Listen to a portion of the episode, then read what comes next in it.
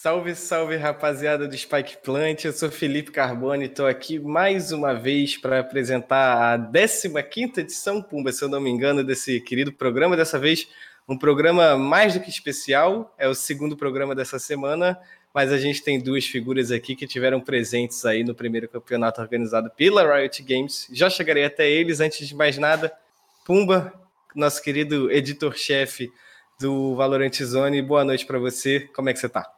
Boa noite, Carbone. Estou bem. Espero que você também. Estamos aqui hoje, né, para trocar essa ideia. Podemos dizer que esse Spike Plant é um pouco especial, né? Porque a gente vai tratar sobre a, sobre a trajetória da Game Landers desde o início até o, o título do Free Strike. Então, espero que a gente faça um show aqui, assim como nas demais edições. Tenho certeza que sim, até porque a gente está muito bem acompanhado dele, nosso querido BZK querida já figura, já conhecida, figurinha carimbada aqui no programa. Bem-vindo mais uma vez, BZK. É sempre bom ter você aqui, você trazendo toda a sua experiência. Bem-vindo, boa noite. Boa noite, boa noite, muito obrigado pelo convite. Vamos conhecer um pouco mais sobre a história da Game Landers. Acho que um time que fez uma história maravilhosa aí já no começo do Valorant no Brasil. Tem com certeza algumas perguntas guardadas aí para a galera. É isso, é isso. Então vamos começar a introduzir aqui nossos queridos jogadores, campeões do First Strike. Vou começar pelo FZN. Antes de mais nada, parabéns pelo título. Acho que Valeu. vocês provaram aí que se havia alguma dúvida de que vocês são os melhores, que vocês são o melhor time do Brasil atualmente de Valorant, vocês provaram aí que são. Então, boa noite, FZN. Faz seu jabá, se apresente para quem ainda não te conhece. Uhum. Uh, muito obrigado pelo convite, primeiramente. Boa noite a todos que estão presentes aí. Uh, eu sou o FZN, da Game Blender, acho que a maioria já sabe. E é isso. então é isso. Então vamos para ele. É o cara aí responsável, uma das cabeças pensantes por fazer a Game Landers funcionar. Nosso querido Catraca, treinador que desabafou no Twitter aí após o título do First Strike, ali a, o longo que você colocou lá, parabenizando a equipe, feliz, super contente. Eu deixo aqui meu parabéns para você também, Catraca. Bem-vindo aqui ao nosso querido Spike Plant. Ah, muito obrigado pelo convite, obrigado pelos parabéns. É, pô, é isso aí. Vamos falar um pouquinho sobre como foi essa, essa saga no First Strike, que foi desafiadora, mas muito satisfatória, com toda certeza. Tenho certeza que para vocês foi mais que satisfatória, né, Catraca? vou passar o bastão aqui para o Pumba para ele dar aí o, o, primeiro passo aqui. Vou passar o manche, o comando aqui do, do navio para o querido Pumba. Pumba, fica à vontade, a casa é sua, o programa é uma iniciativa sua também, então, por favor, faça as honras.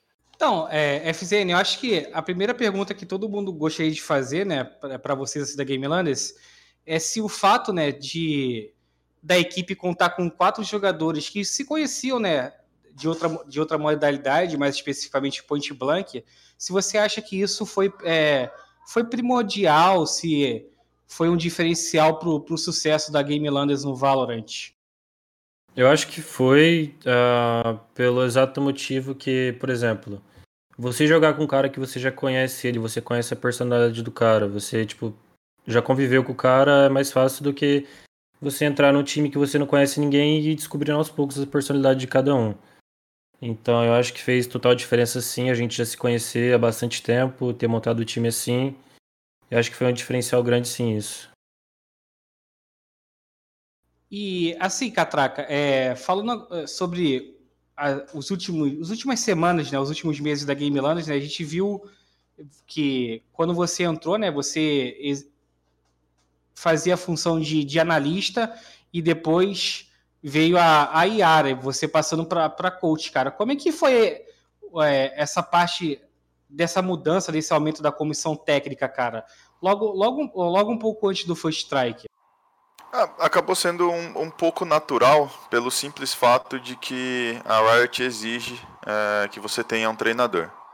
Então, é, por conta dessa exigência que que ela impõe, vamos dizer assim, é, era mais fácil, ah, acredito eu, você definir essa função dentro de casa, depois de já tanto tempo que a equipe estava junto, do que você ter que, que ir buscar fora.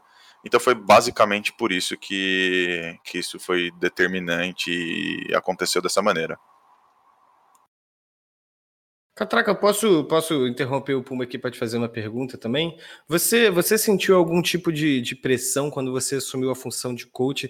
A gente sabe que tanto coach quanto analista tem uma função muito importante, seja para a equipe de qualquer esporte eletrônico que for, mas o, o, o coach fica muito mais visível, né?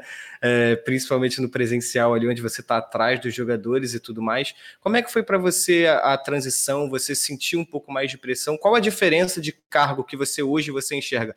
Eu faço isso de coach que eu não fazia de analista e vice-versa. Olha, uh, cara, vamos primeiro pela parte de pressão e sim, mas por minha, uh, porque eu me impus essa pressão, tá? Uh, em nenhum momento a, a Game Landers, o Blur como manager, qualquer um dos jogadores determinaram alguma coisa diferente do que já vinha acontecendo. Pelo contrário, Uh, a FZN não me deixa mentir, foi super natural essa transição. Então, assim, eu me pressionei muito mais e acabei até falhando e errando algumas vezes, por isso que o bootcamp foi muito importante nesse aspecto, uh, do que qualquer outra pessoa. Então, foi uma pressão minha. Quanto à função, para ser muito sincero, pouquíssima coisa mudou, uh, porque eu continuo fazendo as análises, Uh, eu, uh, eu, continuo empenhado em, nessa questão do, do time. Uh, a gente tem cinco jogadores excepcionais que são muito autossuficientes, se assim a gente pode dizer. Então, o meu foco ainda acabou sendo mais na questão das análises, e daí você acaba incorporando uma coisa e outra, como você mesmo Sim. falou do presencial.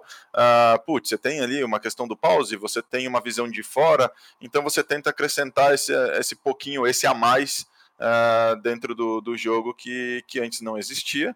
Sim. Mas, uh, via de regra, assim, não mudou tanta coisa na dinâmica da equipe, não. Acredito que na parte motivacional ali você tenha que agregar agora um pouco mais do que antes como analista, né?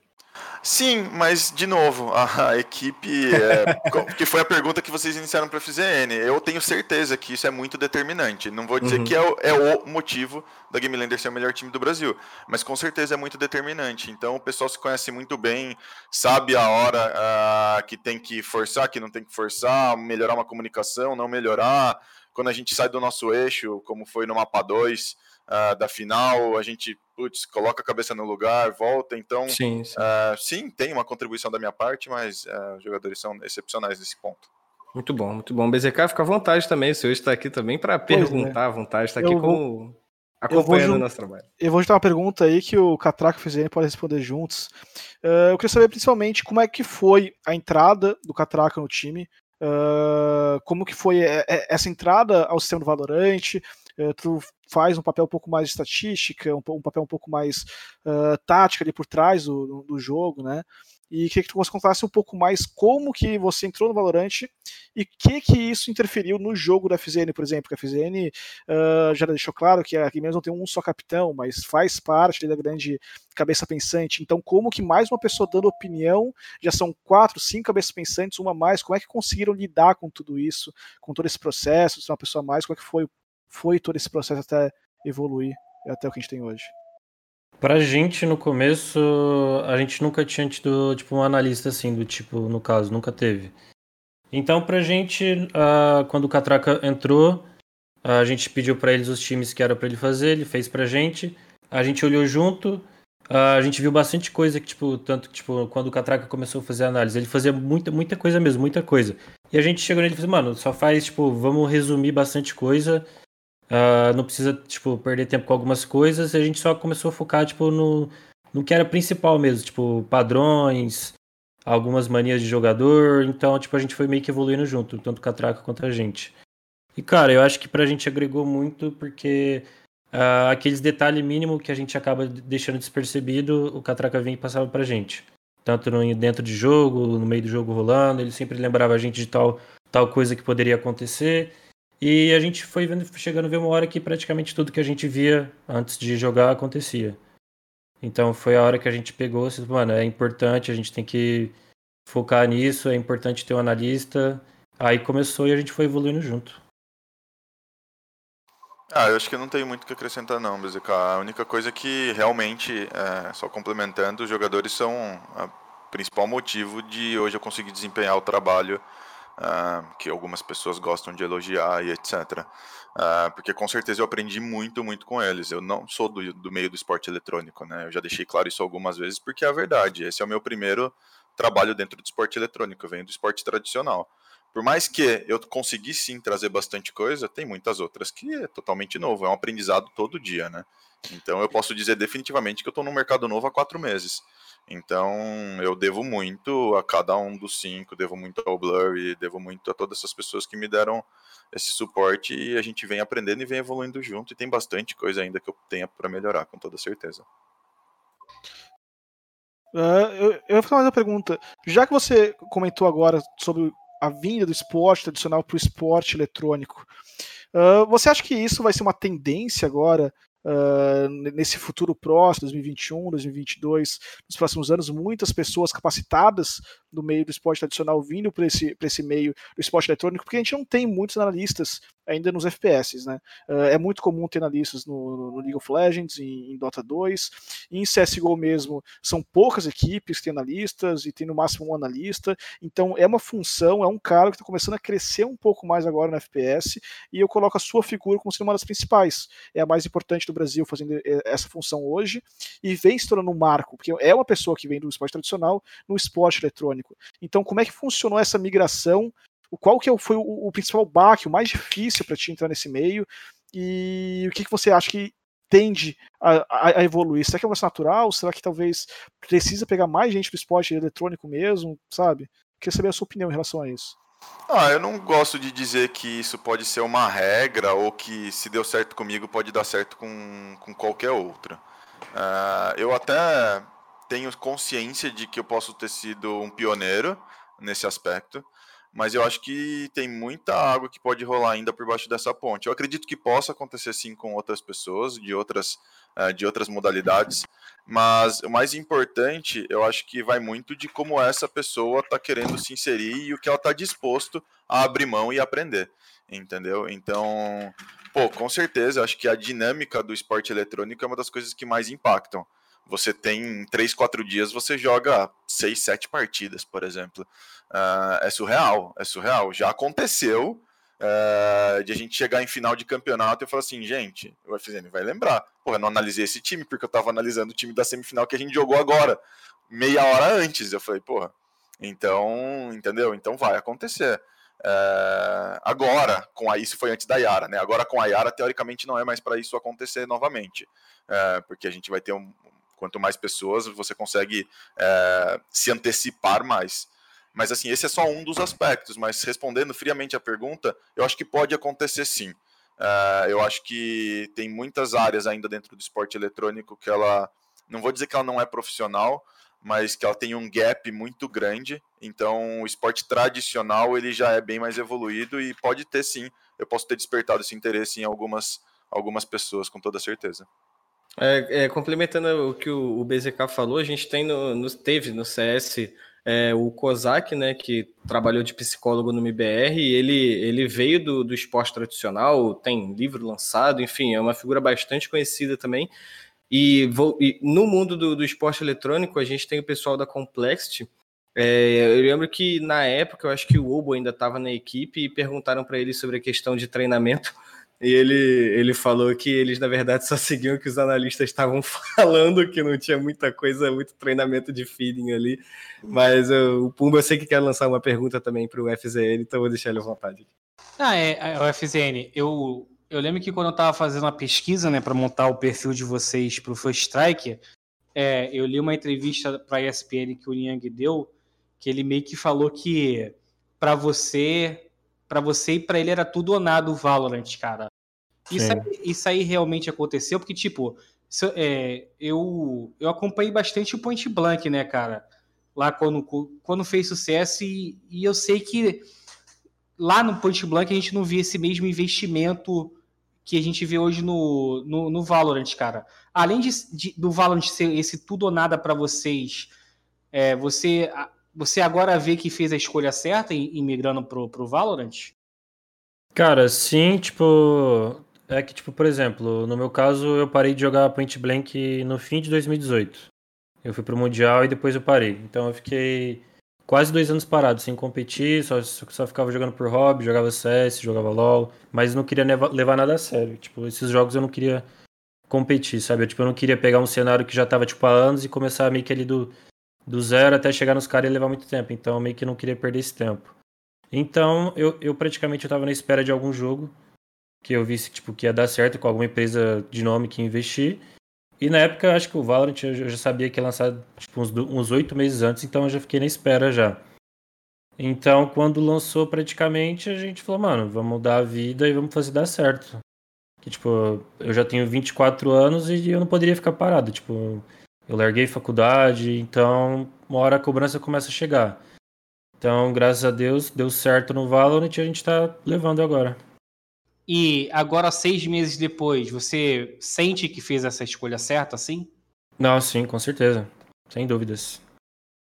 E, assim, cara, uma pergunta que, que eu sempre quis fazer para vocês, né, cara? Por, pela, pela a equipe, né? Vamos lá, quatro, quatro jogadores da equipe vindo da mesma modalidade e vocês já se enfrentaram bastante, né? É, lá no Ponte Blank. Vocês agora já pararam para conversar pensando, poxa, precisou vir outra modalidade para a gente se juntar? Vocês já trocaram ideia sobre isso? Não, mas então, o que acontecia no PB era o seguinte, por exemplo, eu, eu, o John e o Joe, a gente jogou junto acho que quase dois anos juntos. De, a gente foi de 2015 até o fim de 2017. Que aí os dois tinham parado de jogar. O Niang, a gente sempre foi muito amigo desde 2013. A gente já jogou no time acho que uma vez só. Mas não dava certo, não era nem por ser eu e ele. É tipo, por exemplo, eu não dava certo com tal cara, ele não dava certo com tal cara, então nunca dava certo a gente montar time junto. Então eu acho que é mais isso, tipo, aí no Valorant, como a gente já se conhecia, a gente já jogava contra, aí teve a oportunidade de se juntar, foi, foi basicamente isso. Uh, quando a gente compara o Point Blank com, com Valorant, uh, eu, não, eu que não sou muito bom jogador no point blank, joguei uma ou duas vezes casuais, eu não consigo identificar muito similaridade, além de ser um FPS. Eu, claro, um FPS. Mas logo que a, a Game Landers migrou, que, que formou a equipe, a gente chegou, chegou a treinar algumas vezes lá no beta ainda, eu acho que até o beta americano, né? Uhum. Uh, a Game Landers tinha um estilo de jogo que era com base em execução. Saía da base, fazer uma execução. Saía da base, fazer outra execução. E isso era uma origem, um, era um resto ali do point blank que estava na equipe. E como é que funcionou essa, maturidade de vocês para evoluir, para melhorar um pouco o jogo e chegar no nível que está hoje? Porque Game Landers hoje está com um jogo muito mais sólido, consegue ler muito mais adversários, se adapta muito bem. Eu queria saber como é que funcionou esse processo, essa evolução, assim, desde, o, desde os primórdios da, da equipe. Cara, é que, tipo, por exemplo, talvez uma coisa que a gente possa ter, ter trago do Point Blank foi. É que no Point Blank o jogo era muito rápido. Então, praticamente o jogo inteiro era correria, tiro, correria. Então, meio que o Valorant deu que meio para adaptar um pouco disso. Mas chegou uma hora que a gente falou, mano, não vai dar certo a gente ficar fazendo só isso. A gente vai ter que se inventar. Então, a gente pensou bastante coisa, mudou bastante coisa no nosso estilo de jogo. Tanto, tipo, se for ver as comps que a gente jogava no beta, praticamente mudou tudo. Basicamente só continua eu de salvo, o resto mudou tudo. Então, acho que foi isso. E meio que também, acho que o pessoal tudo já jogava CS também. Não jogava, tipo, não chegou a jogar em alto nível competitivamente. Mas meio que já tinha uma base do CS que é um pouco parecido com o Valorant. Então, em questão de adaptação, assim, acho que ninguém teve dificuldade. Antes da, da gente emendar a próxima pergunta, eu queria falar também para o pessoal que está com a gente no, no chat aí acompanhando. É, pessoal, fiquem à vontade para mandar pergunta aí para essas duas feras, quatro, né? Tem o Pumbo VZK aqui também. Então, se você tiver alguma pergunta, pode mandar que eles vão responder. Pumbinha, comanda seu. O, o, é, o FZN, eu lembro que no início do no início do competitivo, né, depois que vocês ganharam lá a Copa Hakim, vocês tiveram aquele, aquele mês sabático, né, cara? E muita e bastante gente ficou meio que, que criticando vocês pelo fato de e vocês não estarem jogando o campeonato. É, se eu não me engano, depois da Copa aqui vocês só jogaram o classificatório do, do Rivals, né? Do, do Fusion. Sim, e, de, depois a GC. E depois a GC. E essas críticas, assim, cara, como é que vocês lidaram com ela, com, com essas críticas? E como é que foi. Isso, isso colocou alguma pressão em cima de vocês? Cara, eu acho que não, porque mesmo a gente não jogando os campeonatos, a gente estava treinando, acho que mais que todos os times, a gente jogava contra todos os times. E a gente sempre ganhava nos treinos de todos esses times que sempre falavam da gente. Então a gente sabia que se a gente jogasse contra eles, possivelmente a chance de a gente ganhar era bem maior, independente se a gente estava jogando campeonato ou não.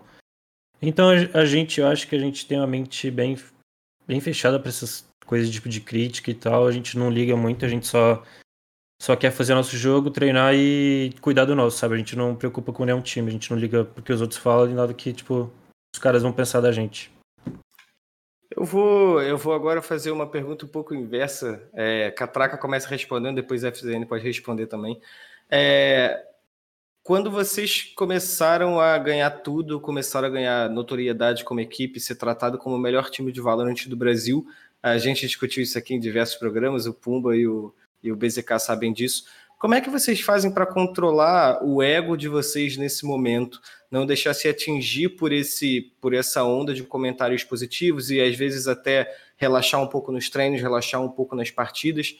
É, isso parte de um trabalho é, que cada um tem é, de uma forma particular, ou vocês conversam sobre o assunto, vocês conversam é, sobre, pessoal, nós somos os favoritos sim, mas vamos nos manter aqui. A gente já falou aqui várias vezes, né, que chegar ao topo é muito mais fácil do que se manter lá.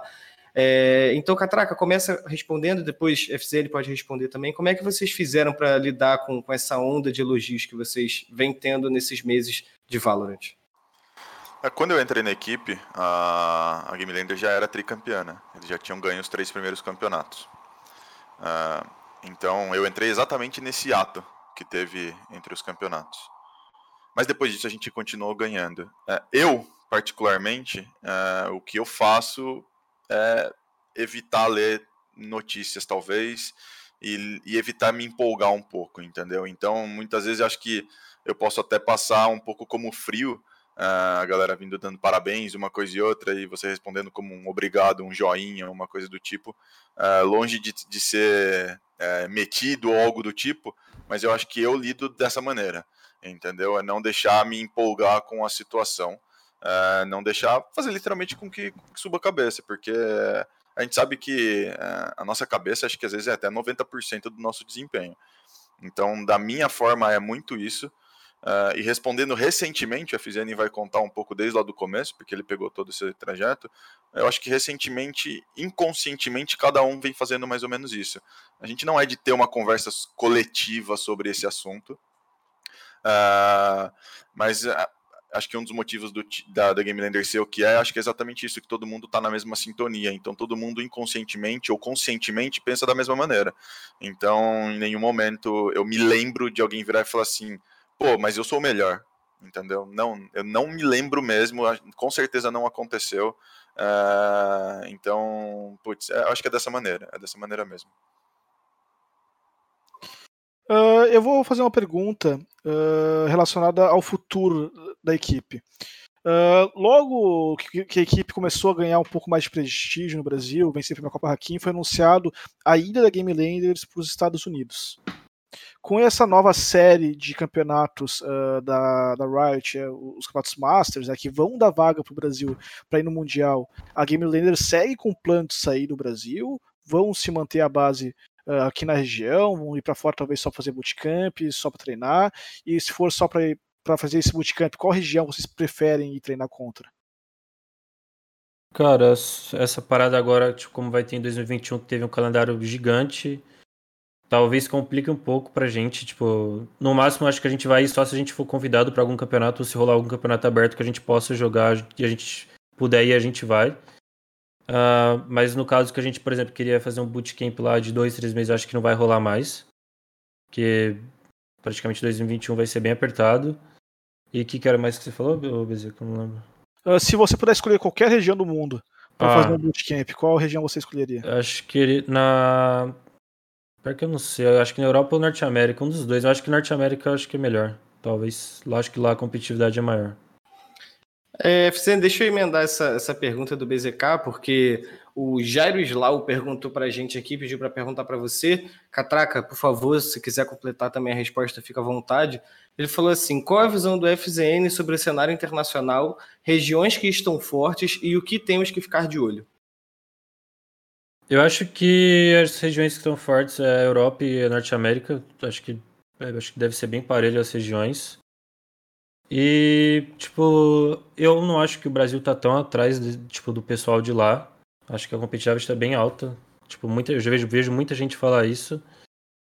E, cara, tipo, uh, sobre sobre as regiões, por exemplo, tem o Latam também que é forte, tem a, a, aquele time, acho que é da Coreia, não é? Que eles estão ganhando tudo também. A Vision. É, Vision. É estranho, que acho. Eu acho que eles devem ser muito fortes também, porque os caras não estão ganhando tudo à toa. Então eu acho que enquanto não rolar uma competição que envolva todos esses times, não dá pra tipo, ter uma ideia. No máximo o pessoal vai falar, ah, eu acho tal isso, mas eu acho que tem que rolar uma competição para ver realmente qual região é mais forte que a outra. Não dá tipo, só pra, por falar, sabe? Sim. É, e você? E Catraca, desculpa, Pum, é só pra gente ouvir o Catraca também como, como treinador do time. Não, mas eu vou pela mesma linha. Eu acho muito, muito difícil cravar quais são, qual região é mais forte do que a outra. Uh, acho que a especulação ela fica muito mais por conta do histórico de cada atleta, da onde o cara veio, de qual campeonato, de qual jogo e o resultado dele nesse jogo, uh, porque comparar entre o Valorant eu acho muito, muito difícil. Mas é, eu, particularmente, além das tradicionais NA e Europa que todo mundo gosta de assistir, eu gosto bastante da Coreia e do Japão. Uh, eu gosto de assistir, os caras são meio malucos, os caras fazem umas compras diferentes. Você pega a tática uh, de lá? Cara, eu já cheguei a apresentar algumas coisas para os jogadores, mas a gente não colocou em prática, não. Mas eu gosto de assistir, cara. Eu gosto, eu acho muito curioso. Uh, os caras que não. Eles são muito. Não vou dizer que não tem preconceito, mas talvez seja isso mesmo. Os caras pegam o boneco, joga e. e... Bom, não vou falar palavrão, mas é isso. Aproveitando aproveitando, falando sobre a, a comp ali do asiática, equipe japonesa, equipes é, da Coreia com a Vision Strike, é, é, é muito nítido o, o, estilo de jogo que tem, por exemplo, a Vision Strike, usando muito Breach, abusando muito do, do dash da Jet, e a gente viu a, a própria Game Landers fazendo algumas jogadas assim, na, inclusive na Heaven, muito, muito marcantes, e eu queria saber como é que funciona o processo de criação da Game Landers, porque hoje vocês são um time top 1 do Brasil. Então, todos os times do Brasil vão estar estudando vocês. Como é que vocês conseguem se antecipar com relação ao que a outra equipe vai tentar counterar vocês e como é que funciona essa, é, essa análise? Tentam fazer mais criação própria, os próprios jogadores inventar, tentam copiar talvez de algum time uh, americano, time europeu? Como é que funciona esse processo? Cara, esse processo eu acho que é meio que natural, tipo, a gente não fica nessa, tipo, ah, eu tenho que criar alguma coisa, tem que criar alguma coisa, meio que vai surgir natural, a gente vai treinando, vai acontece alguma coisa que a gente vê que possa ser interessante. Até, tipo, a gente jogando contra outro time, vê uma coisa que é interessante, a gente tenta pegar e melhorar. Mas eu acho que tudo é bem natural pra gente, a gente nunca, tipo, parou e falou assim, mano, vamos ter que criar alguma coisa. Então, é, pra gente é bem natural, vai acontecendo e, e a gente, o que a gente vê que dá pra focar e melhorar, a gente pega e, e bota pra 100%, sabe? Pra fazer dar certo. Então é basicamente isso.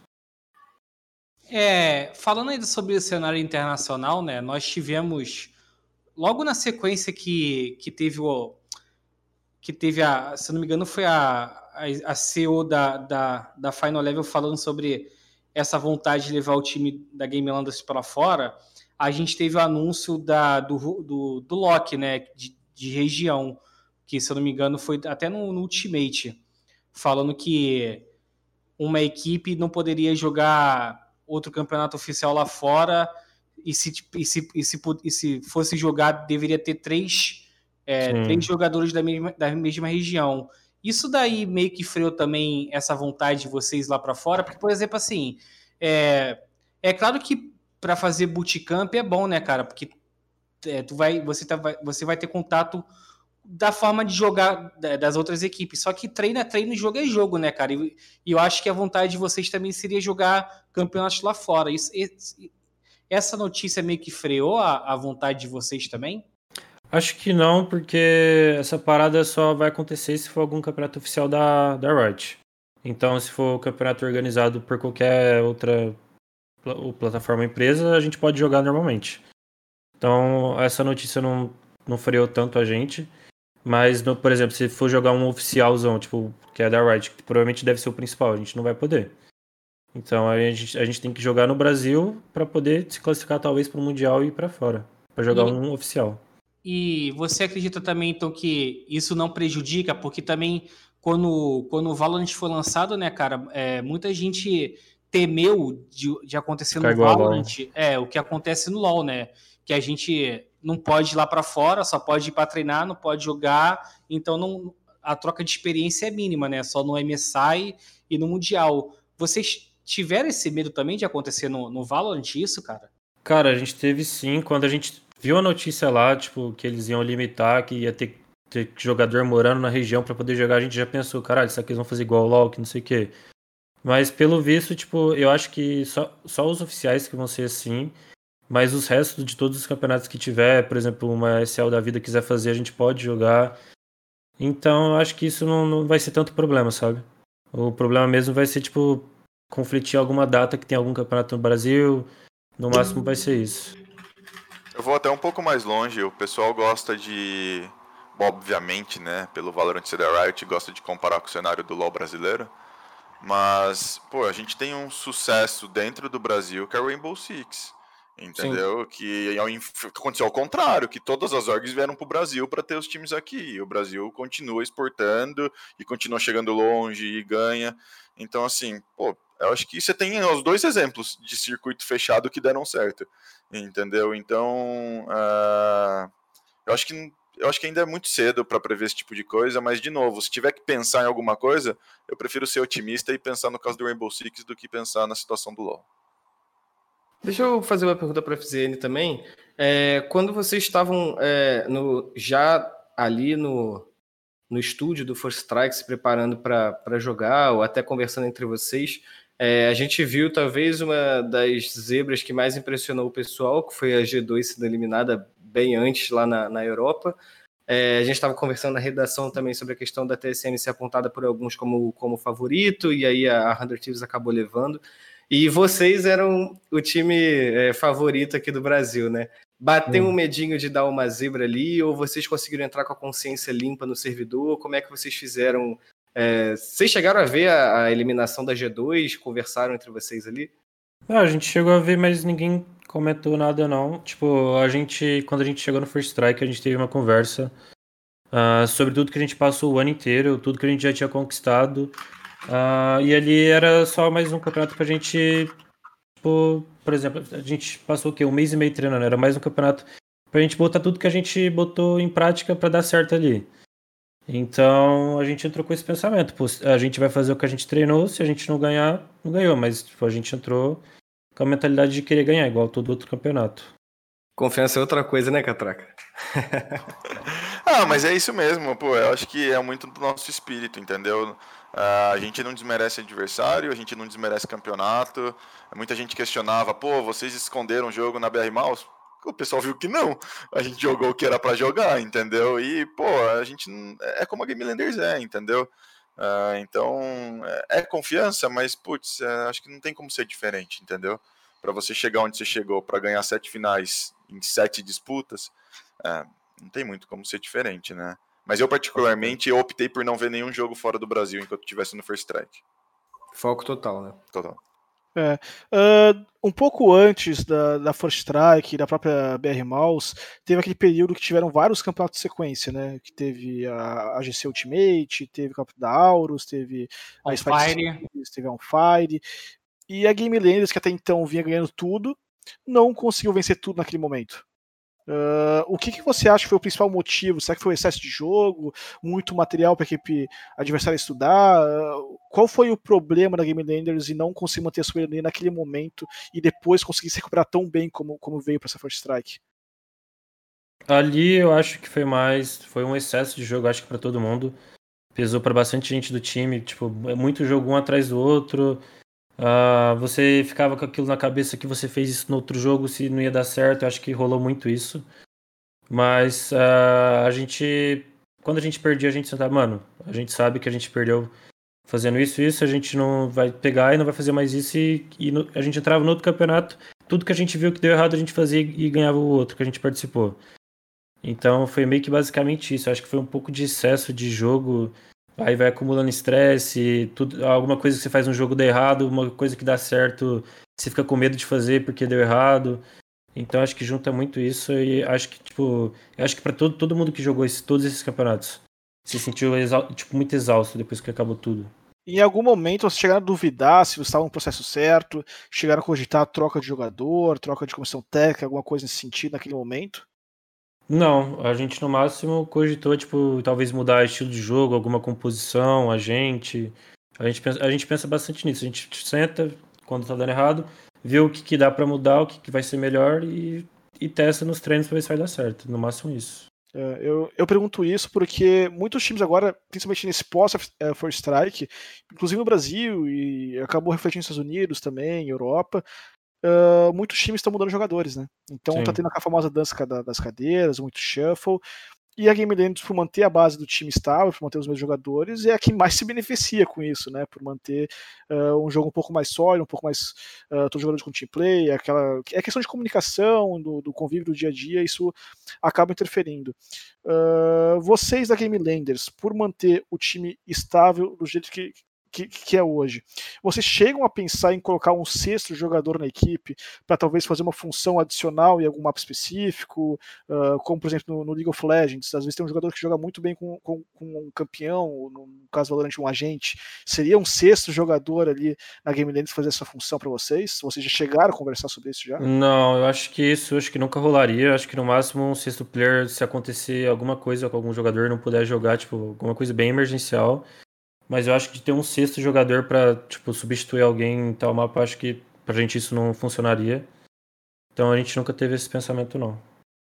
É, olhando para resultado assim, né? É memorável o fato da Game Landes ter vencido os sete, praticamente os sete campeonatos que chegaram nas finais, né?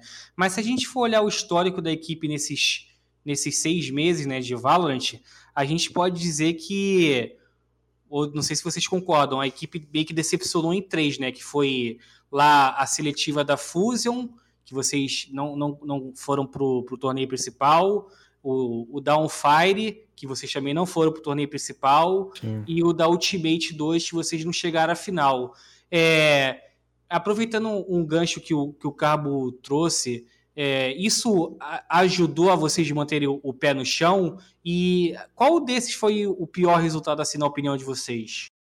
Eu acho que foi aquele que a gente perdeu, acho que na fase de grupos, que a gente jogou acho que cinco jogos, acho que foi on fire. É. Que foi o campeonato quando a gente, a gente sentou e mudou praticamente 80% das coisas que a gente fazia.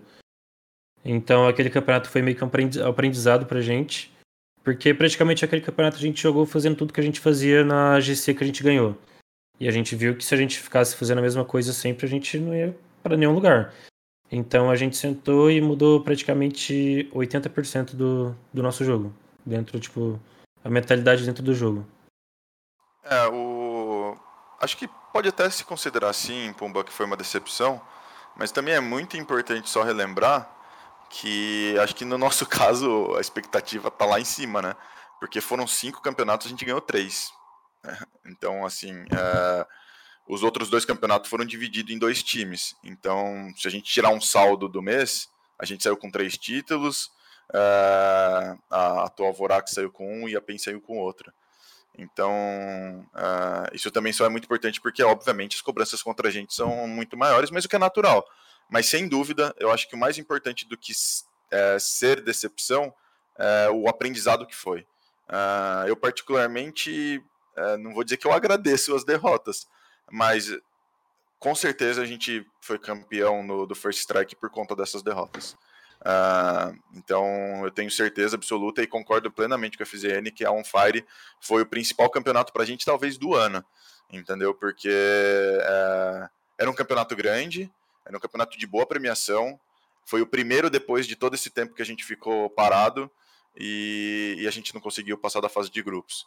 Então a gente viu que, que daí acabou se tornando uma rotina da gente, mas que a gente poderia aprender mais com os nossos próprios erros, uh, aprender mais com as nossas derrotas, e, e, daí a gente tem várias histórias que a gente pode falar de tomar espanco na Heaven da, da PEN, no, no, no, no jogo seguinte picar Heaven e dar espanco, perder a split do jeito que a gente perdeu recentemente é, para Teglas e logo em seguida picar split, e, e sabe? Então, uh, acho que ajudou muito a gente a ser o time que a gente é hoje, com toda certeza. É, o FZN já falou duas vezes de se reinventar em relação à composição, né? É, e pelo fato de do, da Game Landers né, ser a principal equipe do país e por conta disso, né, as outras adversárias focar em vocês? Vocês, vocês se vê na obrigação de, por exemplo, a, a, em determinados momentos ir se reinventando em relação à composição, a piques de mapa? Porque eu me lembro que teve, teve um período que a Game Landers foi considerada a melhor, é, a melhor Ascent. Aí teve aquele jogo contra a Estral na Evolution. Aí agora o pessoal fala vocês fortes em outro, em outro mapa. Também teve a época é, que o, Niang só picava seis. Depois teve uma variação, se eu não me engano, do, do, do Niang com Joe entre entre seis e homem. Você se vê nessa obrigação de sempre ficar se reinventando em relação a pique de, de do, dos agentes e pique dos mapas? Uh, eu acho que tipo isso ficou meio que natural pra gente. Uh, tudo, agora praticamente a gente treina com a mentalidade de querer aprender, de querer testar alguma coisa, ver o que dá certo e ver o que não dá. E em relação ao mapa, a gente perdeu bastante essa coisa de, ah, qual é o nosso melhor mapa? Vamos jogar nosso melhor mapa contra os caras. Não. A gente vai olhar pro time que a gente vai jogar e vai ver qual é o melhor mapa para jogar contra eles. A gente não vai pegar o nosso melhor mapa. Então, isso foi uma das coisas que a gente treinou bastante durante todo esse tempo, acho que dois meses com essa mentalidade. Então, praticamente, a gente escolhe o mapa dependendo do time que for jogar contra, não qual seja o nosso melhor mapa, porque pra gente todos, todos os mapas nossos são bons. E você, Catraca, como é que você vê essa parte assim, da obrigatoriedade de vocês se reinventarem? Não, não é obrigação, Pumba. Eu vou dar a mesma linha do FZN. Eu acho que a gente aprendeu a jogar dessa maneira. Uh, lá no comecinho, de novo, on fire, uma coisa e outra, uh, acho que a gente foi deixando de ser relutante com isso, entendeu? Uh, então, acho que, não vou dizer que virou um DNA da Game porque ainda é muito cedo, mas com certeza todos nós vimos a importância que é você jogar e treinar com a mente literalmente aberta. Entendeu? Até porque o jogo sempre tem mudança, sempre tem nerf, sempre tem buff, vai lançar gente, vai lançar mapa. Então, putz, com certeza vocês viram que a gente foi um dos primeiros times a falar que queria treinar esse box uh, e muita gente não queria, a gente continuava querendo. Uh, vai, se, vai se tornar um mapa forte ou não nosso? Eu acho que ainda é muito cedo, mas a gente uh, aprendeu a não ter medo de mudança. Então era algo que eu não vou dizer que a gente tinha medo também, é muito forte, mas a gente se acostumou com isso e acabou se tornando um ponto muito forte nosso. Que é o que o Fizene falou, se talvez perguntar para para vocês três, que é o nosso mapa forte, é provável que cada um vire e fale um. então, esse é positivo. Eu vou, eu vou pegar um pouquinho do que o Pumba falou, o Catraca falou, o FZN passou. É, Catraca, deixa eu perguntar para você também, depois o FZN completo se quiser. Né, o, a questão que o Pumba falou de reinventar e que a gente estava falando disso agora. É, e você falou sobre a questão do, de questão de, de buff, de nerf que a própria Riot implementa no jogo. Essa reinvenção que a Game Landers passa com frequência, que você falou que ainda não dá para dizer que é um DNA, né? Isso se passa muito em função, mais em função dos nerfs e buffs, e, e como isso afeta o meta dentro do jogo, ou isso passa pela questão de atuações que não agradaram vocês dentro do servidor, como os três campeonatos que o Pumba citou? Ah, eu, eu acho que um pouco dos dois, mas com certeza a gente sentiu o jogo, acho que conta mais. Uh, por muito tempo, por muito tempo não, nós fomos o único time que não abandonou a Sage por muito tempo. Daí depois alguns times voltaram com ela e a gente abriu mão dela. Então, uh, porque vai muito da nossa sensação, porque eu defendo muito isso, que não existe a gente ruim. Não existe, não existe. Uh, então, obviamente que uh, existem uns mais, fra mais fracos e outros mais fortes, mas dizer que algum agente é totalmente ruim e não dá para ser utilizado não é.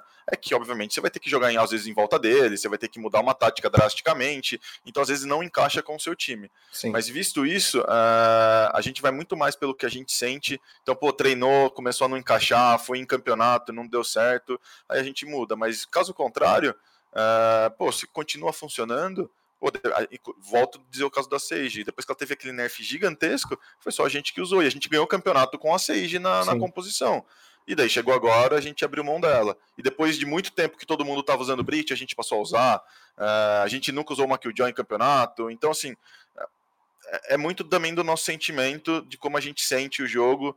Então, por isso que a gente treinar muito, disputar campeonato é muito importante, porque a gente vai sentindo exatamente isso.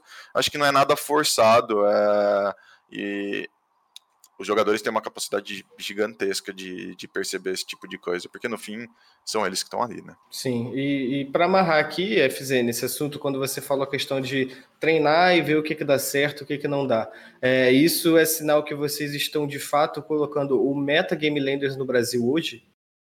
Acho que sim, tipo, a, te respondendo a pergunta anterior, eu acho que sim. a gente muda bastante sobre os nerfs, nerfs e buffs. A gente, por exemplo, viu que tal agente foi nerfado, a gente meio que, ah, vamos dar uma olhada em outro. Tal agente foi bufado, a gente dá uma olhada nele, vê se encaixa. Então, é meio que basicamente isso. E o que, que era o outro que você tinha perguntado mesmo? Se tem o Metagame Landers. Isso, Temos? isso. Temos? Cara, eu não sei. Eu acho que isso criou naturalmente. Tipo, a gente nunca teve. Nunca pensou, ah, vamos criar o nosso meta. A gente só vai jogando e, sei lá, o pessoal que vai falando o que a gente faz. Sim, sim. BZK, eu vi que você desmutou também, acho que você queria é, fazer alguma pergunta, pode, eu ia, pode mandar. Eu ia puxar um pouco o Fernando aí também sobre essa questão do, do Meta Game Landers, porque a Game Landers colocou o Breach no mapa uh, da Split, né, e, e, foi o único mapa. E a gente vê outros cenários, como, por exemplo, os Estados Unidos com a TSM fazendo três uh, duelistas. A gente vê na Europa uh, o David P largando o Breach na Ascent puxando uma Sage no campeonato, sabe?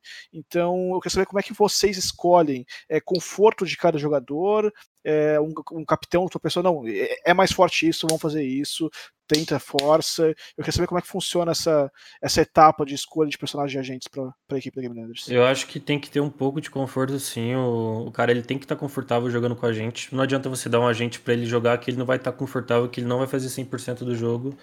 Mesmo se tiver um agente que está bufado e ele não estiver se sentindo confortável. Então acho que não, não, não dá certo. Tem que estar tá confortável com a gente sim. Tem que, tipo. Tem, você tem que conseguir fazer 100% do seu jogo, sabe?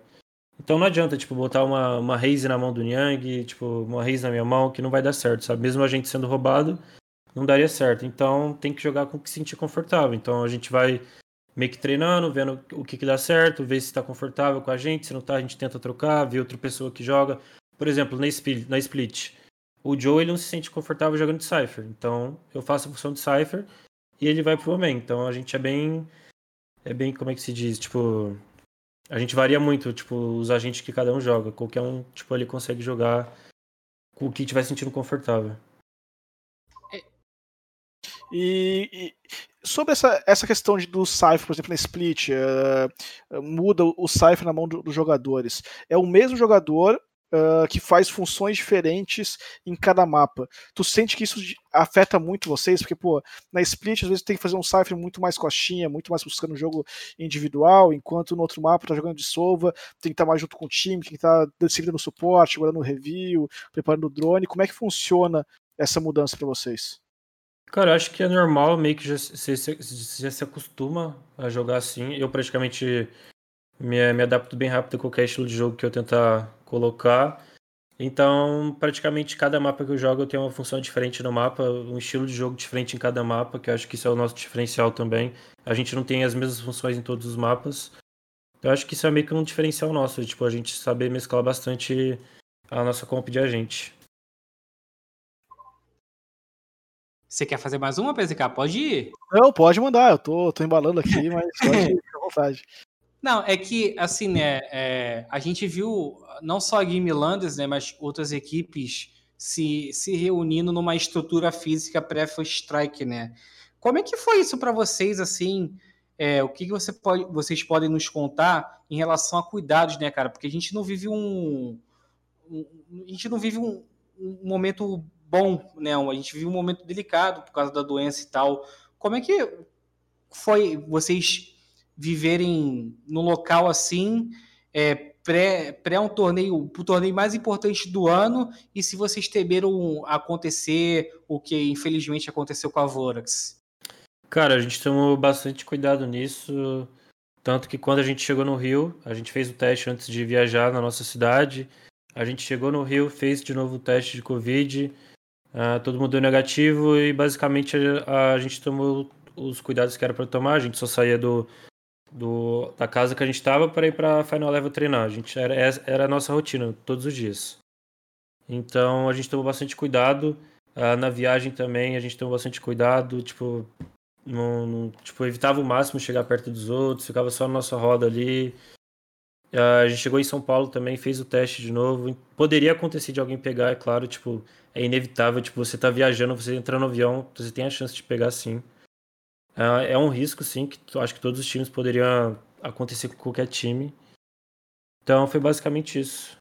Mas, mas você, vocês, algum, algum momento vocês temeram acontecer isso? Ou, por, por exemplo, depois que, a, que, as notícias com a, com a Vorax, né, acabaram indo, vocês temeram ou, ou, não? Ou até nem pensaram nisso, porque tem muita gente que supersticiosa, né, que não gosta de pensar em coisa ruim que puxa, né? Acho que a gente nem pensou que, tipo, Uh, quando a gente ficou sabendo da Vorax, a gente tava indo fazer o teste no dia, eu acho, não lembro. Uh, e a gente ficou sabendo do nosso resultado, acho que quatro horas depois todo mundo deu negativo. Então, basicamente, cada um ficou trancado até o dia do campeonato, depois só foi pro hotel. Tomou o máximo de cuidado possível, que, pô, ninguém queria deixar de jogar o maior campeonato do Brasil ali por causa disso, sabe? Então, sei lá, tipo, a gente ficou até triste pelos caras também quando a gente soube da notícia.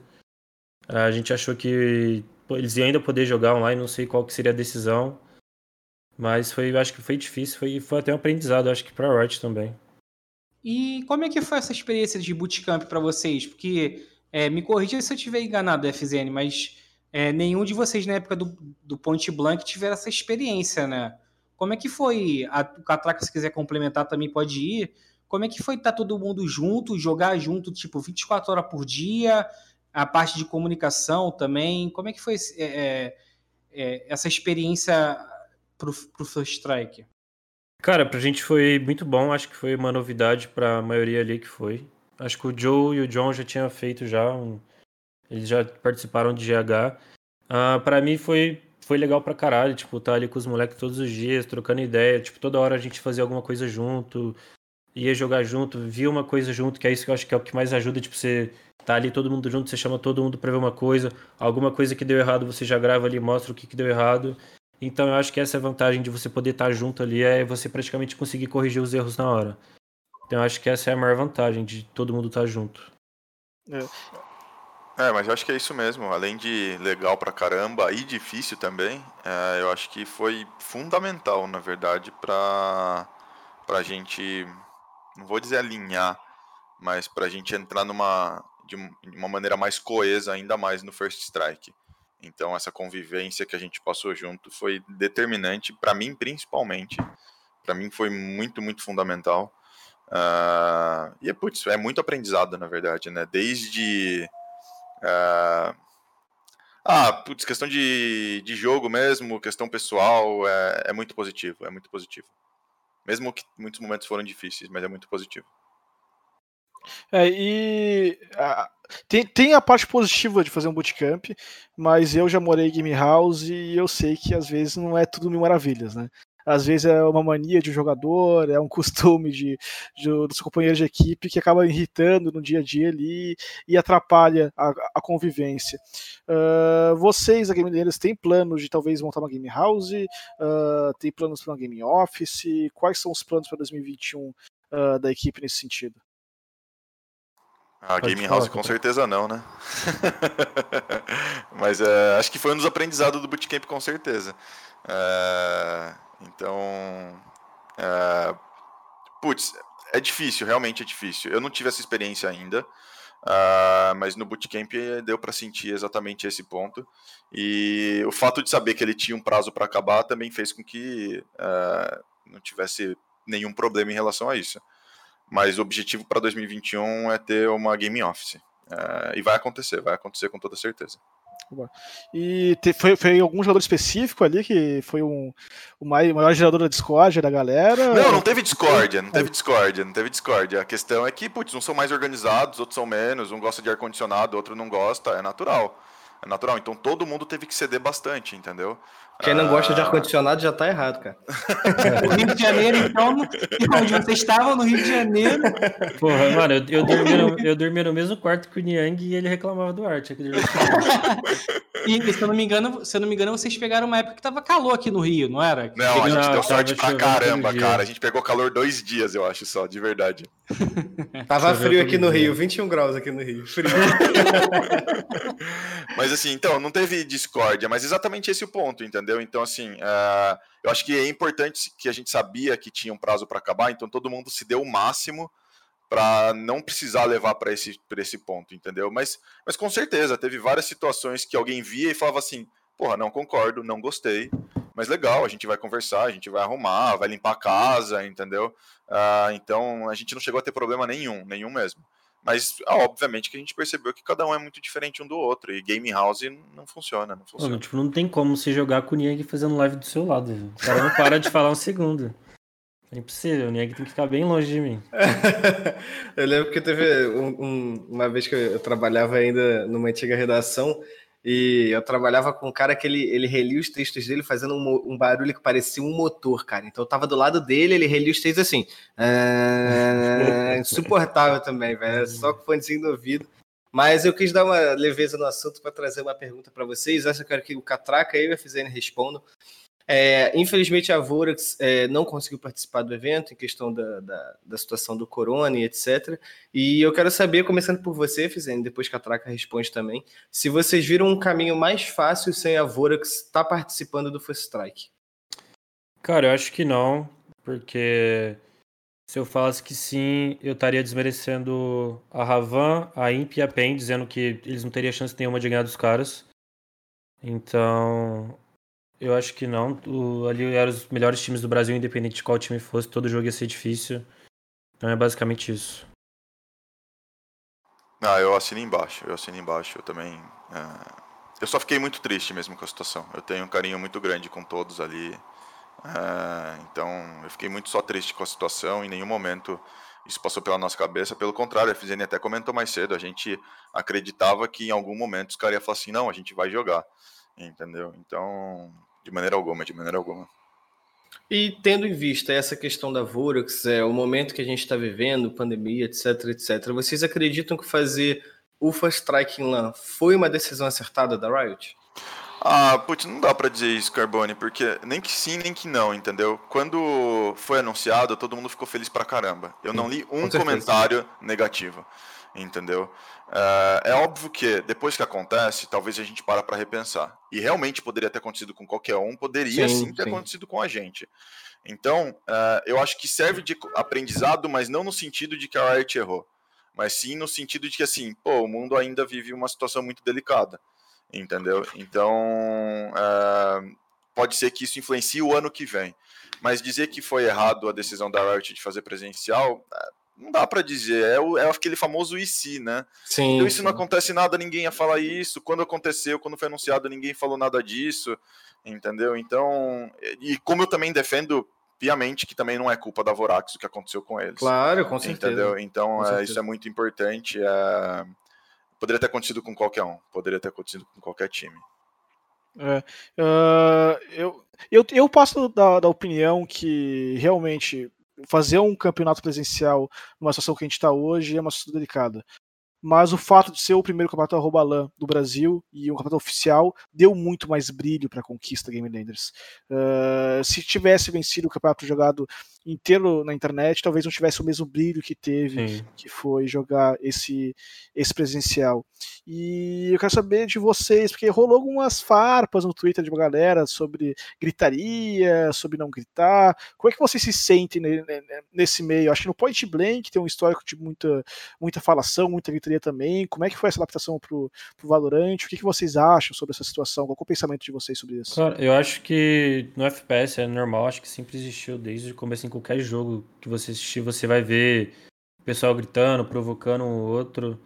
Eu acho que isso é normal, sim, tipo, pra gente, ainda mais pra gente que veio do PB, era bem normal isso.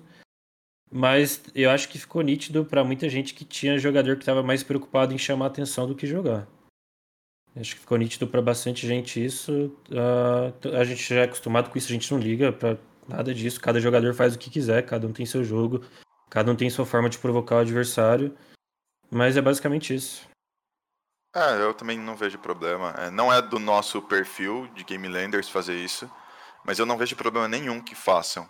Tiro no corpo, passar faca, gritar. Eu de verdade eu acho que faz parte do jogo. Eu não fico nem um pouco chateado uh, que façam isso com a gente, não me sinto ofendido, não me sinto nada.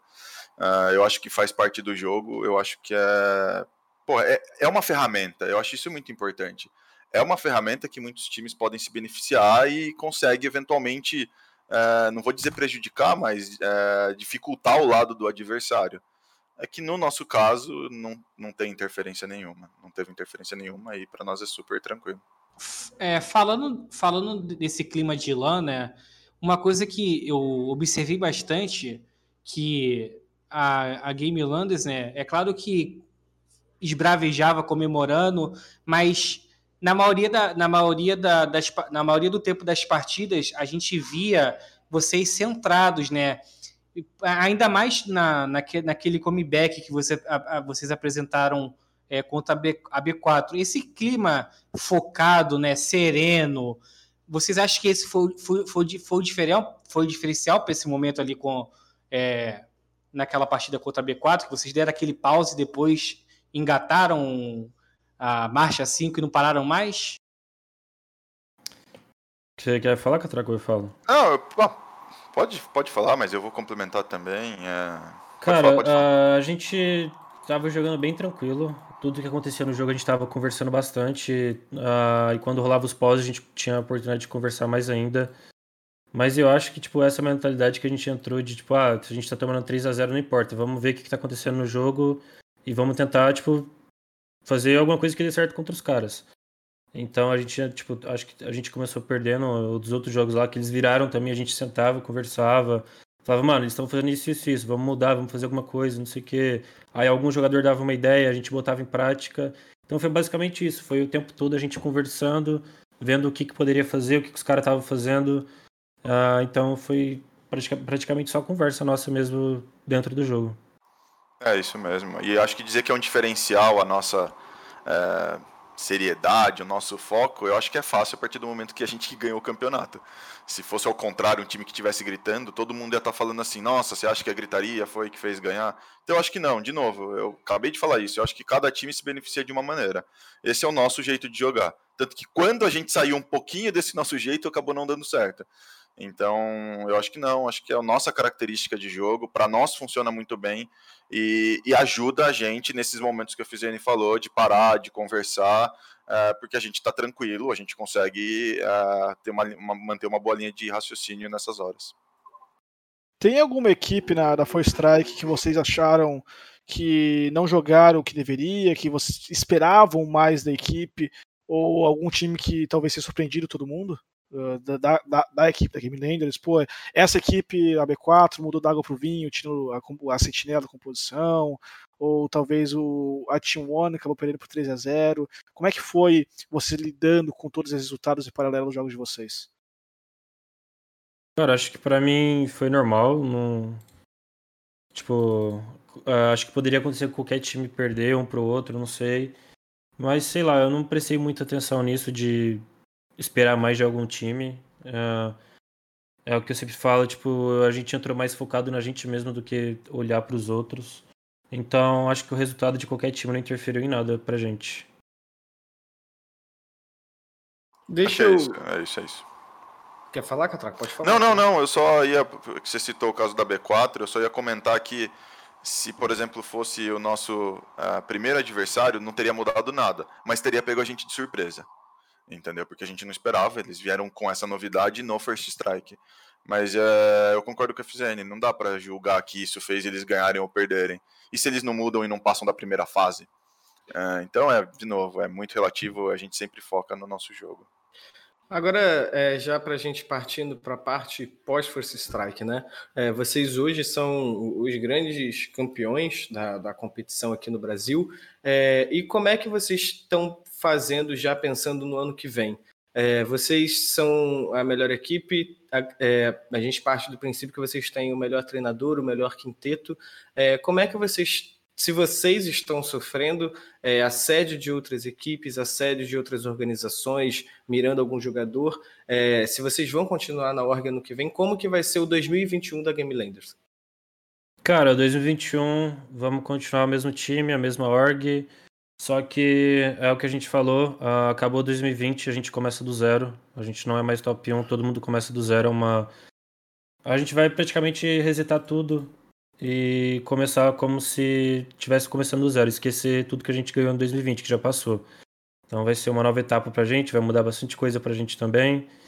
Talvez todo mundo vai se mudar para São Paulo, vamos ter o Game Office. Então, 2021 a gente começa do zero de novo e começa do mesmo jeito. Vocês já sofreram algum algum time já veio conversar com vocês? Como é que tem sido isso? Vocês são os melhores jogadores aí do, do Valorant, né? O melhor treinador também. Cara, não. Tipo, pelo menos comigo nunca nunca rolou nada disso. É, eu também não recebi mensagem de, de nenhuma equipe, não.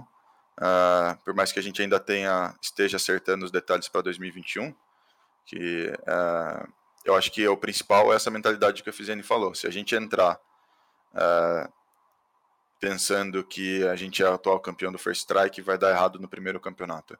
Então, Sim. e é um pouco do que a gente já falou de adaptação, de mudança. Então, uh, a gente tem muito provavelmente vai ter um, um, agente novo até começar o campeonato do, do ano que vem. Uh, vai ter uma Icebox com todo mundo aí sim querendo jogar. Então acho que tem muita coisa, a gente vai precisar aprender muita coisa, vai precisar adaptar muita coisa, vai precisar entender o que, que vai se mudar, o que, que não vai, mas o mais importante é isso, é, é, é um novo ano, a gente está começando do zero, é, todos os times estão, vão estar, tá, mim, na minha opinião, na mesma página, é, então a gente vai ter que trabalhar bastante, bastante mesmo. É, se tem uma coisa que eu espero para o ano que vem, é muito, muito trabalho, porque vai ser um ano bastante intenso. E Catraca, depois a FZN completa também. Vocês dois falaram a questão de começar do zero, né? Então, 2021 está chegando, a gente está encerrando o ano de 2020. Como é que vocês estão enxergando é, o ano de 2021 competitivamente falando dentro do cenário de Valorant, né? O jogo está começando a amadurecer, as coisas estão começando a se engatinhar e a gente já teve no First Strike e pós-vacina, acredito que a gente entre naquela era Lan House, o que a gente tanto gosta, é, os eventos presenciais. Como é que vocês estão vislumbrando esse futuro de Valorant para a próxima temporada já? Ah, eu confesso que eu não estou pensando em muita coisa diferente do que foi anunciado, não, nem criando muita expectativa. Uh, eu confesso que eu estou até mais curioso mesmo para entender qual vai ser, por mais que tenha sido apresentado os campeonatos, a dinâmica dele ainda ah, pelo menos até onde eu tenho conhecimento, não foi. Então, acho que é muito mais uma questão de curiosidade que, aparentemente, por conta dos calendários, vai ser full frenético, né? Uhum. Então, eu não consigo imaginar campeonatos da Riot não acontecendo de fim de semana.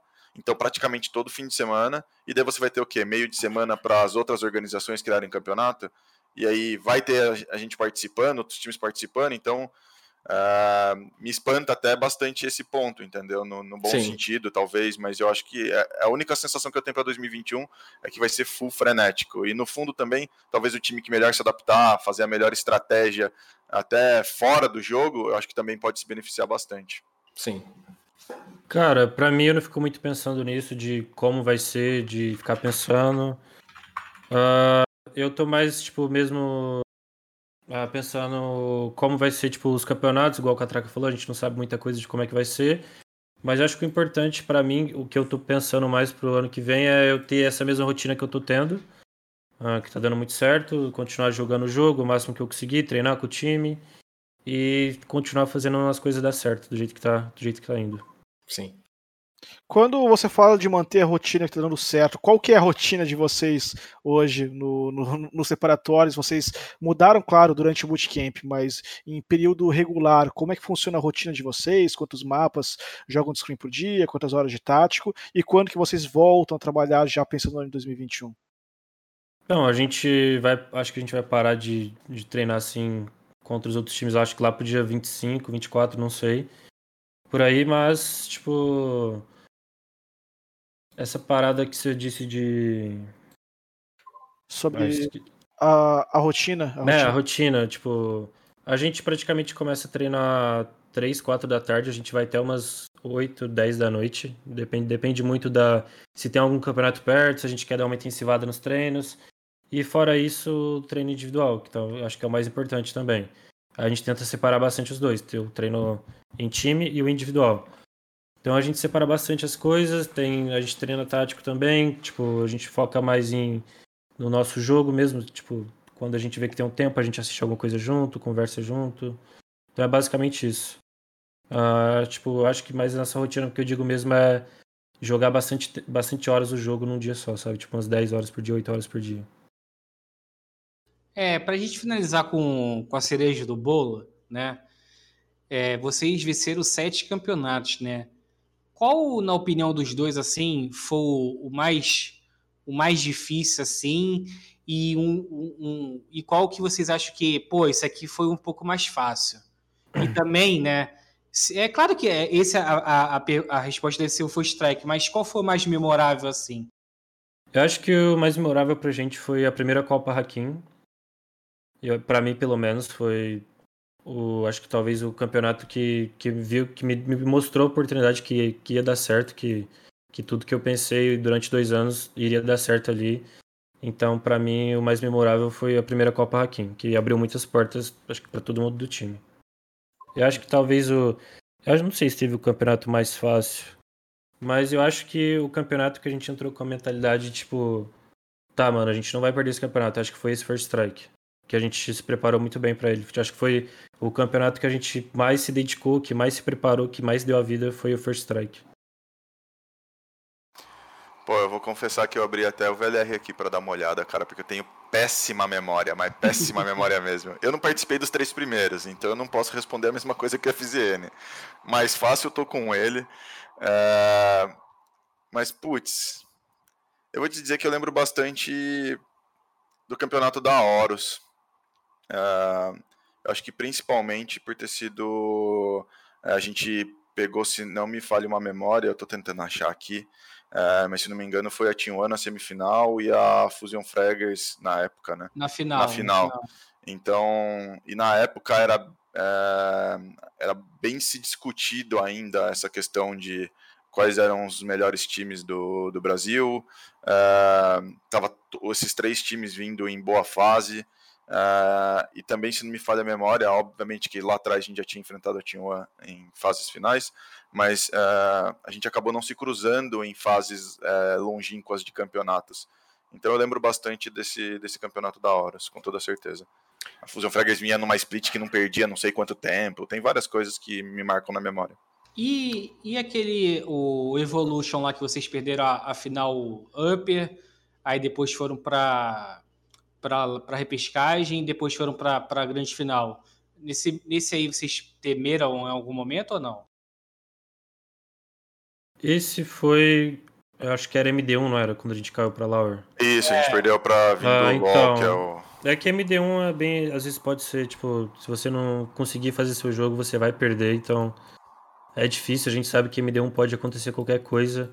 Então, mesmo a gente perdendo aquela MD1, a gente sabia que a gente ia voltar, que a gente ia ganhar de todo mundo e ia voltar para jogar contra os caras para ter aquele gostinho de vingança.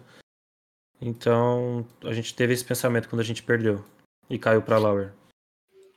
Bom, pessoal, eu vou ter que ser aquele cara mala, aquele cara, aquele garçom que chega no bar quando já são duas horas da manhã é. e sai recolhendo as mesas. Eu acho que todo mundo aqui sabe quem é esse cara mala.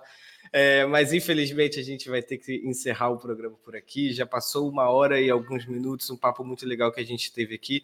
Quero agradecer ao BZK, que já é de casa. É, dessa vez veio de uma forma um pouco diferente, né, BZK? Você veio um pouquinho menos comentarista e veio um pouquinho mais apresentador e nos honrou com suas, suas perguntas aí. Agradeço sua colaboração, BZK. Eu que agradeço o convite, uma honra estar aqui no meio de tanta pessoa importante, tanta pessoa bonita, tanta pessoa bacana aqui do cenário. Então, Não me enquadrei em nenhum dos três aí. e, e dar os parabéns aí pela campanha. Eu acho que aqui o que a Game Landers construiu esse ano é, é realmente algo uh, a ser notável uh, historicamente no esporte brasileiro, não só no Valorant, porque foi uma equipe que chegou no Valorant, não era a, a equipe do, dos, do, das estrelas, não era a equipe que todo mundo apostava 100%, era, era mais uma equipe que estava em busca do, do sonho. E conseguiram mostrar com trabalho, conseguiram mostrar com resultado, foram indo etapa atrás de etapa, então acho que a trajetória da Game Landers é muito bonita e eu estou bem ansioso para ver a galera aí jogando os campeonatos internacionais, eu tenho certeza que o nível da Game Landers, eu sou um dos opinantes, eu acho que o nível brasileiro está muito forte também, eu acho que a gente tem chance de ganhar um campeonato mundial hoje tranquilamente, principalmente vendo o estilo de jogo Game Landers, porque está no nível acima cima do resto do time, dos times do Brasil. E só dar um parabéns para vocês, pelo projeto, pelo trabalho e muitas vitórias em 2021. E pisa fofo comigo, tá, pessoal?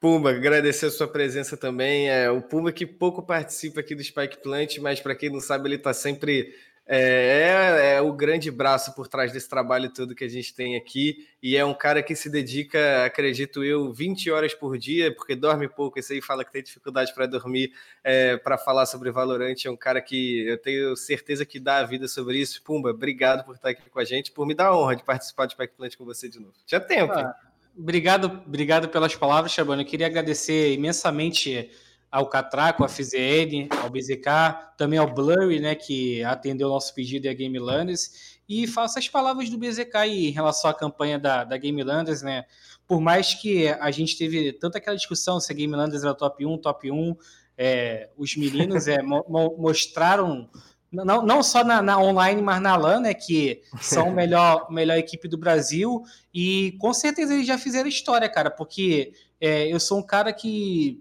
já acompanhou diversas modalidades, né, cara? E poucas foram as equipes que conseguiram uma sequência assim de vitória, né? No CS a gente teve a T1, é, teve a própria SK lá em 2017, né, ganhando vários campeonatos, e a gente teve a, a Game Land fazendo isso no Brasil. Então, é uma campanha de se respeitar, né? Então, de, de muito parabéns. Parabéns valeu, valeu. Parabéns também a sua webcam, que nos honrou aí com uma bela visão do Opa! Mas eu quero agradecer também ao Catraca pela presença dele aqui. Eu que não tive com ele na primeira vez que ele participou, mas eu tive a honra de estar agora. Catraca, muito obrigado pela sua presença. Parabéns mais uma vez pela sua conquista e pelo trabalho que você está fazendo na Game Landers. A honra é minha e obrigado novamente. É, na verdade, eu acho que eu tenho que agradecer o cenário por completo. É, eu, eu aprendo cada dia é, e é de coração mesmo, porque é, Acho que a dificuldade que eu enfrento de vir de um cenário muito diferente, uh, ela está sendo minimizada ao máximo por, por cada um que está na minha equipe, é, FZN, Joe, Niang, John, MW, o pessoal é incrível, Blurry. E a vocês, jornalistas, outros atletas, outros treinadores, outros analistas. Eu, cara, sempre fui muito bem recebido, sempre me dão muita atenção, extremamente educados. Então, Cara, eu agradeço o cenário mesmo, porque é, acho que todo mundo faz parte dessa vitória, pelo menos minha, é, porque, é, porra, sem palavras, sem palavras, obrigado mais uma vez e sempre à disposição. O espaço está sempre aberto para você aqui, Catraca. E FZN também, obrigado pela sua presença, parabéns pela conquista e a gente deseja muito sucesso aí na sua carreira, que 2021 seja tão bom ou melhor que foi esse ano. Se Deus quiser, se Deus quiser. Mano, agradecer vocês aí pelas palavras, uh, foda demais. Tudo que a gente fez aí, muita gente acompanha a gente também. Agradecer geral que acompanha hoje também, aí o tempo todo com a gente. Geral que compareceu, geral que torce por nós pela Game Landers. Ano que vem a gente vai estar tá aí mais forte, vai estar tá treinando, vai tentar, vai dar o máximo pra gente conseguir fazer tudo que a gente fez esse ano. E é isso. É isso. Então, pessoal, vou passar os recadinhos finais aqui. Se você gostou desse programa e de outros programas que a gente já apresentou aqui, Uh, vocês estão vendo só ao vivo aqui na Twitch, no YouTube também, mas a gente também vai estar em áudio uh, no Spotify e outras plataformas aí de podcast. Se você estiver indo para o trabalho, estiver em casa fazendo alguma coisa, estiver indo para a faculdade, para qualquer outro lugar, você também vai encontrar a gente lá. É só procurar. Agradecer, claro, a GC Valorant por esse espaço aqui que permite sempre a gente estar aqui trazendo grandes convidados, comentaristas e pessoas incríveis como o Pumba e o Betinho, que não pôde estar aqui hoje também. É, os clipes dos melhores momentos. Se vocês gostaram de tudo que foi dito aqui, se vocês querem ver o rosto bonito dessas pessoas que estiveram comigo, a gente vai estar lá no YouTube, no Gamers Club Media TV, é isso? É isso, Gamers Club Media TV. A gente vai estar lá nos cortes Speak Flow Podcast, que a gente costuma dizer aqui, os melhores momentos. E lembrando do sorteio de 3.650 Valorant Points que estão é, tá acontecendo, né, Pumba, no nosso Instagram, arroba ValorantZoneGG. Então, se você quiser ganhar, FZN, BZK, Catraca, se vocês quiserem ganhar também. Pô, mal não vai fazer, eu tenho certeza. de maneira alguma, de maneira é, alguma. Com certeza. Então, é, pessoal, é isso. Eu desejo uma boa noite a todos vocês, um bom fim Valeu. de semana, aí um dos últimos fins de semana de 2020. Agradecendo a companhia também de você que esteve aqui assistindo a gente, esses belos rostos aqui, trazendo um pouquinho de valorante para você. Boa noite, um abraço e bom fim de semana. Valeu, valeu, boa noite. Valeu, obrigado. Tchau, tchau.